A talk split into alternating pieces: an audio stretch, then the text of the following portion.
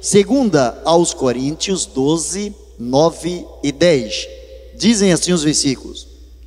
E disse-me: A minha graça te basta, porque o meu poder se aperfeiçoa na fraqueza. De boa vontade, pois, me gloriarei nas minhas fraquezas, para que em mim habite o poder de Cristo.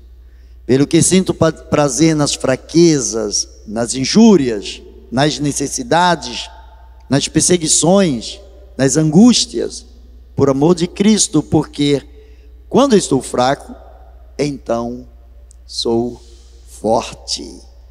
Vamos repetir o que Deus falou para o apóstolo Paulo, apenas a primeira parte, quando ele diz: A minha graça te basta, porque o meu poder se aperfeiçoa na fraqueza. Diz da melhor maneira aí que você possa. Vamos lá? A minha graça te basta porque o meu poder se aperfeiçoa na fraqueza. Pai bendito, em nome de Jesus, aperfeiçoe-nos, pois que somos fracos, somos débeis, somos limitados, mas cremos no teu poder, na tua graça, na tua misericórdia.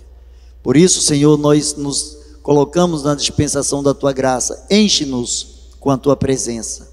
Assim oramos, em nome de Jesus. Amém e amém. Amados e amadas, eu quero pensar sobre graça, poder que se aperfeiçoa na fraqueza. Geralmente, quando nós somos crianças, nós queremos ser fortes. Toda criança sonha em ser forte, nos mais variados aspectos possíveis. Forte fisicamente, forte intelectualmente, forte financeiramente, forte é, familiarmente, em todas as áreas possíveis, nós queremos ser fortes. E por vezes nós somos surpreendidos quando algum gesto nos leva a acreditar que nós temos algum tipo de fraqueza. Quando de repente o estudante ele se esforça para determinado concurso e ele não logra êxito, ele não consegue a aprovação ou ele não consegue a classificação, por vezes ele se sente um fracassado, por, por vezes ele é tendencioso a desistir por não ter alcançado o objetivo traçado na sua mente, no seu coração. A palavra de Deus nos faz reconhecer que a fraqueza faz parte da estrutura humana. A fraqueza faz parte da estrutura humana. É por isso que há momentos na vida em que nós somos ou nos sentimos extremamente fortes em várias áreas, principalmente na área espiritual. Por vezes nos sentimos extremamente fortes, ligados a Deus, íntimos de Deus, e por vezes nos sentimos fracos e às vezes fracassados dentro do nosso relacionamento com Deus. Quantas e quantas pessoas se decepcionam com Deus, e isso abala o seu relacionamento com Deus. Quantas pessoas se decepcionam com outras pessoas, e isso também abala o seu relacionamento com Deus, e abala o seu relacionamento com outras pessoas. Quando nós descobrimos a estrutura da nossa fraqueza, nós descobrimos que só podemos vencer em todas as áreas da nossa vida, se nós estivermos na dependência de Deus. Se nós estivermos debaixo da orientação de Deus, da vontade de Deus, podemos nos sentir até mais do que vencedores. Mas isso quando nós reconhecemos a nossa limitação, a nossa fraqueza, quando olhamos para dentro de nós mesmos e descobrimos que dentro de nós não existe nenhum poder não existe nenhuma possibilidade de modificar a nossa realidade. Quando tudo e todos parecem desaparecer, quando tudo e todos parecem sumir, quando os nossos olhos não conseguem alcançar aquilo de que tanto temos necessidade, quando somos limitados ou quando estamos é, fadados ao fracasso, olhando para as nossas limitações, nós descobrimos o que diz a palavra de Deus, a minha graça te basta, o meu poder se aperfeiçoa quando você se descobre altamente fraco, não fracassado, mas quando você se sente fraco. Geralmente, quando alguém está enfermo, é natural, com raras exceções, é natural que passe nas pessoas, entre, entre nas pessoas, a chamada inapetência. O apetite vai embora. Geralmente, quando as pessoas estão doentes, as pessoas estão acamadas, o apetite vai embora. As pessoas não querem comer. Mas também, se não comerem, elas não conseguem se reorganizar, elas não conseguem recuperar a sua saúde. Quando nós trazemos isto para a realidade bíblica, para a realidade espiritual, para o nosso relacionamento com Deus, quando nós nos sentimos é, enfraquecidos, quando nós nos sentimos enfermos em relação à vontade do Senhor, nós precisamos nos alimentar da palavra do Senhor.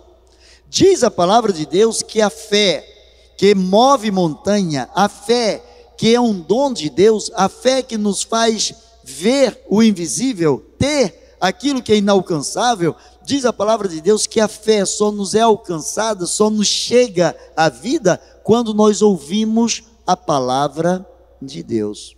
A fé vem pelo ouvir, e o ouvir da palavra de Deus. À medida em que eu escuto a palavra de Deus, que eu ouço a palavra de Deus, eu cresço na direção da vontade do Senhor, porque isso desperta em mim, isso traz um gatilho que aciona a minha vida na direção da vontade do Senhor. Quando nós nos reconhecemos limitados em nós mesmos, nós começamos a ser preenchidos pelo Deus de toda e infinita graça. Eu gosto muito do que Salomão fala quando ele diz que a soberba precede a queda e a humildade precede a honra. Toda pessoa que deseja ser honrada por Deus, que quer ser honrada por Deus, ela precisa ser investida e revestida de humildade. Não é à toa que a palavra de Deus diz: de sorte que haja em vós o mesmo sentimento que houve também em Cristo Jesus, que existindo na forma de Deus, não teve por usurpação ser igual a Deus, antes aniquilou-se a si mesmo, tomando a forma de servo, sendo obediente até a morte e morte de cruz.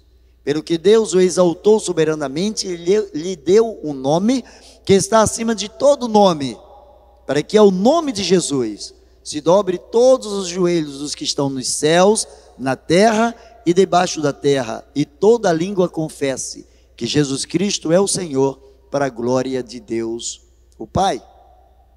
Se queremos ser honrados por Deus, nós precisamos nos investir e revestir de humildade, de entranhas de humildade, como diz o apóstolo Paulo. A humildade ela não pode, não deve ser da boca para fora, mas a humildade precisa ser algo que está no nosso interior. E quando que a humildade está dentro de nós? Quando a humildade está no nosso interior? Quando nós descobrimos que nós somos fracos, quando nós descobrimos que somos limitados, mas quando nós descobrimos que a Sua graça, a graça do Senhor, é maior que a nossa fraqueza, que a graça do Senhor é maior do que o nosso pecado. Como entender a graça? Geralmente, é, no dia a dia, quando alguma coisa é de graça, nós falamos que é 0,800. Quando se fala que alguma coisa é 0,800, as pessoas já sabem que está se falando de algo que não terá nenhum tipo de custo. É algo gratuito. É algo que não depende de nenhum desembolso, não, de, não depende de nenhuma quantia para que possamos fazer a aquisição. A graça de Deus é isso. A graça de Deus é um favor que Deus nos dá, é uma capacidade divina em nos aceitar como seus filhos. Nós somos aceitos por Deus, nós não escolhemos o teu pai, e teu pai que te vê em secreto te recompensará. Não faça como as pessoas meramente religiosas, como os fariseus, que chegam nas praças, oram repetidas orações, fazem jejum para que todos vejam que estão jejuando, demonstram publicamente a sua fé, e diz a palavra de Deus: eles já receberam o seu galardão, eles já receberam o que eles estavam procurando, eles queriam a atenção e o aplauso dos homens, mas aquele que quer a atenção e o aplauso de Deus deve reconhecer que dentro de si só existem fraquezas e limitações. O apóstolo Paulo, quando ele pediu ao Senhor para que Deus lhe desse essa resposta, a minha graça te basta, diz a palavra de Deus que ele estava reclamando de um chamado espinho na carne. A Bíblia não entra em detalhes qual era esse espinho na carne, mas imagina um espinho, um espinho na sua carne, no seu pé, na sua mão. Quando nós estamos com um espinho, quando algo entra no nosso dedo, na nossa mão, é, aquele espinho, aquele corpo estranho, não deixa com que nós tenhamos saúde perfeita naquele membro afetado. E o corpo começa a sentir a mão, o dedo, o pé ou o membro que for atingido pelo espinho, ele começa a procurar se defender e ele começa a criar uma determinada secreção ao redor do corpo estranho, criar um determinado pus para que aquele corpo estranho saia. E é, a criação dessa substância faz com que haja uma inflamação, e quando há uma inflamação, o corpo começa a reagir mostrando febre, e a febre traz fraqueza, e um abismo vai chamando um outro abismo, vai desencadeando um problema, vai trazendo um outro problema. Mas a graça de Deus, é a capacidade que Deus nos dá de termos uma nova natureza, de modo que possamos entender, que podemos entender, de modo que tenhamos condições de entender que aquilo que somos, aquilo que temos, não somos e não temos por nós mesmos, mas na dependência do Espírito Santo de Deus, que de uma forma gratuita, de uma forma sem nos cobrar alguma condição, Ele nos oferece pelo seu poder chamado de graça. Mas eu, eu encontro aqui a palavra de Deus trazendo três palavras neste versículo: graça, poder e fraqueza. Ele diz: E disse-me: A minha graça é o bastante para você, porque o meu poder se aperfeiçoa na fraqueza. Deus fala de sua graça, Deus fala do seu poder. Mas Deus se refere também à nossa fraqueza. O poder de Deus é imensamente grande, o amor de Deus é imensamente inigualável, ao ponto dele mostrar o que ele pode e quem ele é, sem se esquecer de quem nós somos e daquilo de que temos necessidade. O poder, qual é o diferencial do poder que emana do próprio Deus? A nossa Constituição diz que todo poder emana do povo e em seu nome ele é exercido. Esse poder que emana do povo é um poder transitório. É um poder onde o povo, é, de uma forma periódica, elege as determinadas pessoas nas mais variadas situações e setores da vida, é, os mais variados setores da política e nós colocamos as pessoas em determinadas posições. E que depois de algum tempo essas pessoas são destituídas é, de, devido ao seu prazo de validade, essas pessoas são destituídas é, daquele poder que em nome do povo é exercido ou em seu nome é exercido.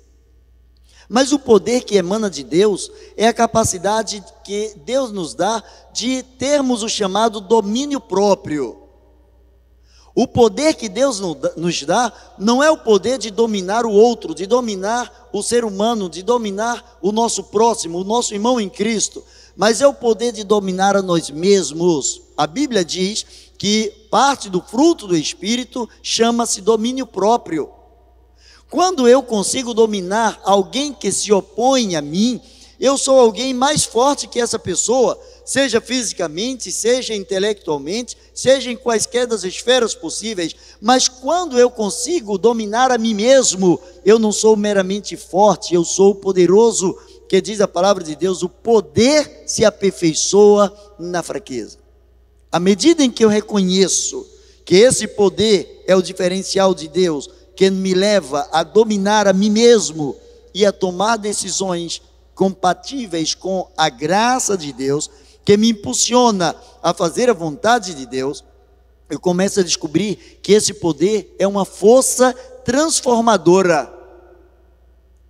Gosto de um texto, de uma citação de João Batista. Quando chegaram para ele, disseram assim: Olha, aquele que você batizou, tem muita gente indo atrás dele. Ele é um discípulo seu, você batizou ele agora. E ele já tem mais pessoas do que você, muitas pessoas estão indo atrás dele. E João diz assim: é necessário que ele cresça e que eu diminua. E o próprio Jesus dá testemunho de João dizendo: dos nascidos de mulher, dos nascidos da carne, ninguém é maior do que João.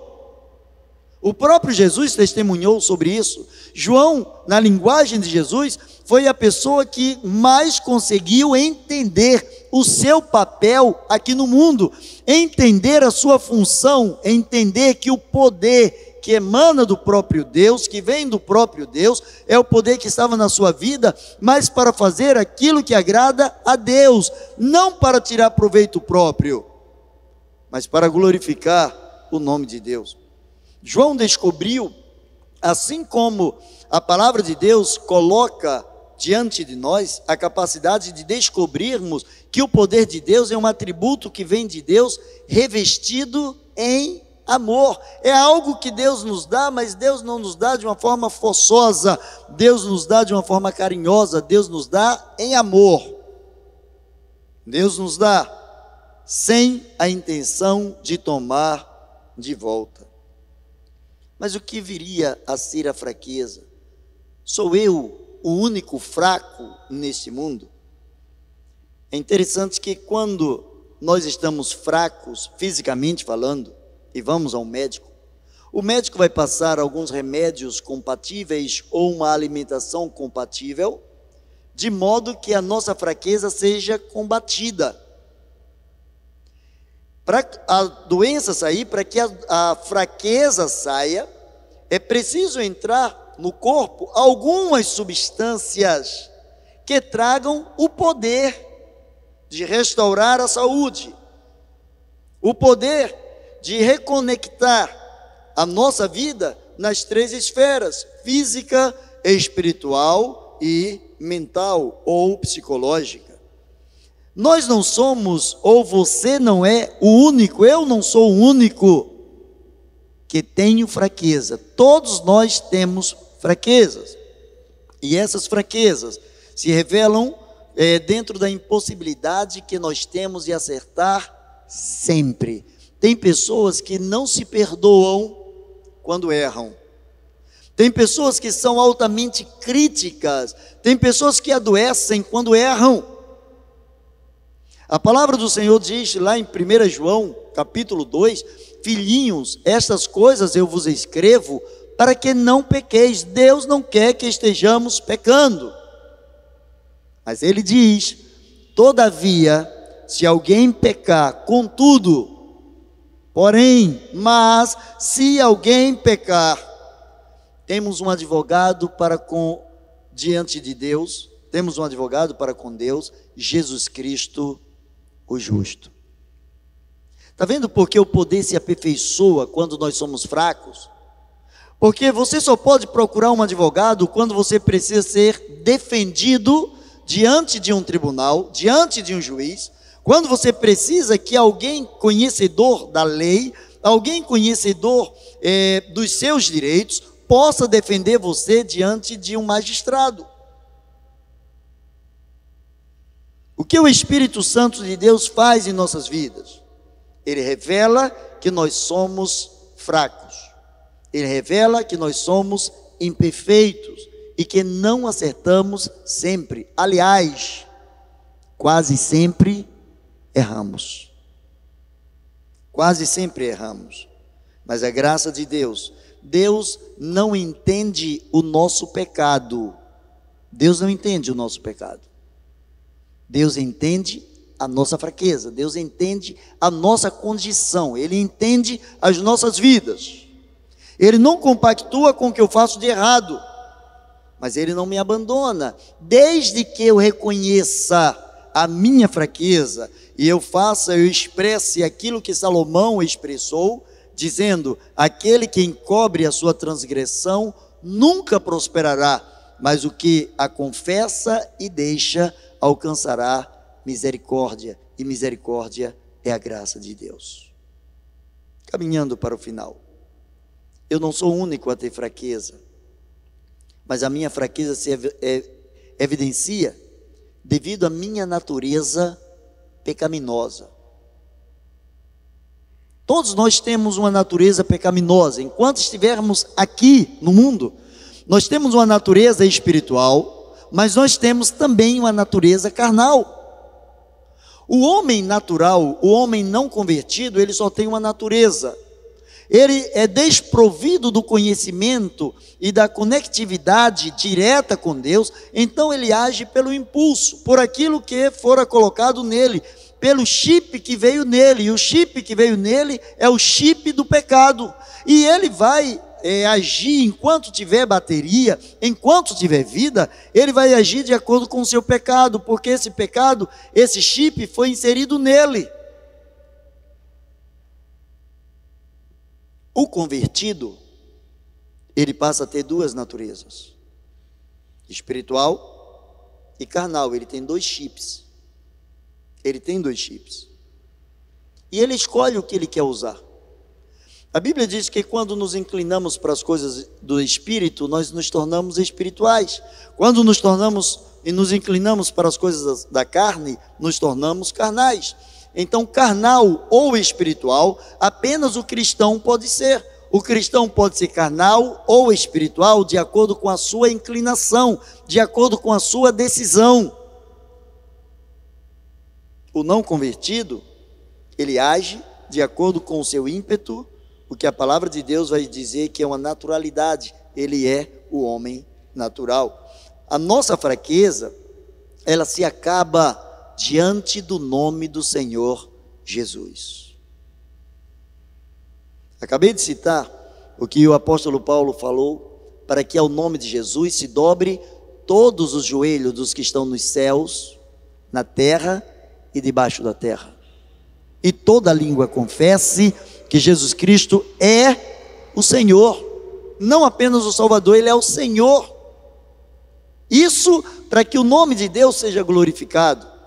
Quando a palavra de Deus diz, a minha graça te basta, Deus estava dizendo para o seu servo, Deus está dizendo para nós: olhe para mim, olhe para a minha graça, olhe para o meu amor, se envolva com aquilo que eu posso entregar a você, se envolva com a esperança que eu crio dentro de você, se envolva com aquilo que eu mesmo posso outorgar à sua vida, com aquilo que a minha vontade pode fazer e transformar a sua história, transformar a sua vida. A minha graça, o meu favor, a minha misericórdia é maior que o seu pecado, porque o meu poder, o poder de transformar todas as coisas e todas as pessoas, ele se aperfeiçoa, ele se faz mais notório na vida do homem que reconhece que ele é limitado, que ele tem fraquezas, que sozinho ele não consegue.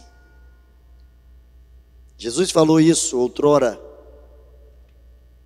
quando ele falou sobre os pobres de espírito. Quando ele diz assim: Bem-aventurados os pobres de espírito, porque deles é o reino dos céus. Ele estava dizendo: bem-aventurados, felizes aqueles que reconhecem que precisam mais de Deus, que são pobres, que precisam mais do Espírito de Deus, que têm pouca intimidade com Deus. Felizes são aqueles que reconhecem: eu preciso mais, eu sou fraco, sem a presença do Espírito de Deus, eu caio. Felizes são esses, disse Jesus, porque eles serão alcançados pela misericórdia do Senhor. E para concluir, A graça de Deus nos anula a condenação eterna. A graça de Deus nos capacita a vivermos o melhor de Deus neste mundo. E como a sua graça não falha, os que são por ela alcançados percebem que ela cresce, à medida em que dentro de, de nós não há nenhum poder. Ela cresce à medida em que eu olho para dentro de mim, eu vejo um vazio, que eu vejo um nada, uma falta de perspectiva que da minha forma, da minha parte, dos meus esforços ou com os meus esforços, eu não consigo realizar a vontade do Senhor, que eu sou incapaz de substituir a graça de Deus. É por isso que a graça e o poder se aperfeiçoam quando nós descobrimos e quando nós revelamos a Deus as nossas fraquezas. Eu quero convidar você a baixar a sua cabeça agora. Eu quero convidar você a desafiar a sua vida diante do Senhor. Quero convidar você a revelar ao Senhor as suas fraquezas. Você não precisa revelar para mim ou para o ser humano, a menos que você queira, mas você não precisa. Mas você precisa revelar para Deus. A minha graça te basta. Minha graça é direcionada à tua vida. Porque o meu poder se aperfeiçoa quando encontra dentro de você um coração sincero, sabedor de que nada você é, nada você pode, se não for a minha graça. Ore ao Senhor. Pai bendito, Deus infinita misericórdia, a tua graça nos basta, Senhor. É bastante a tua graça em nossas vidas. Por isso, Senhor, abre os nossos lábios para que possamos te adorar, para que possamos reverenciar o teu nome, para que possamos, ó oh Deus, diante de ti, diante dos anjos, diante, diante dos homens, possamos proclamar a tua grandeza e revelar, ó oh Deus, diante de ti, a sinceridade dos nossos corações. Pai amado, em nome de Jesus, coloque a tua mão de poder sobre nossas vidas. Recebe a nossa gratidão enxuga as nossas lágrimas. Venha, ó Deus, escute os nossos gemidos e age, Senhor, diante das nossas vidas, diante do teu trono de graça.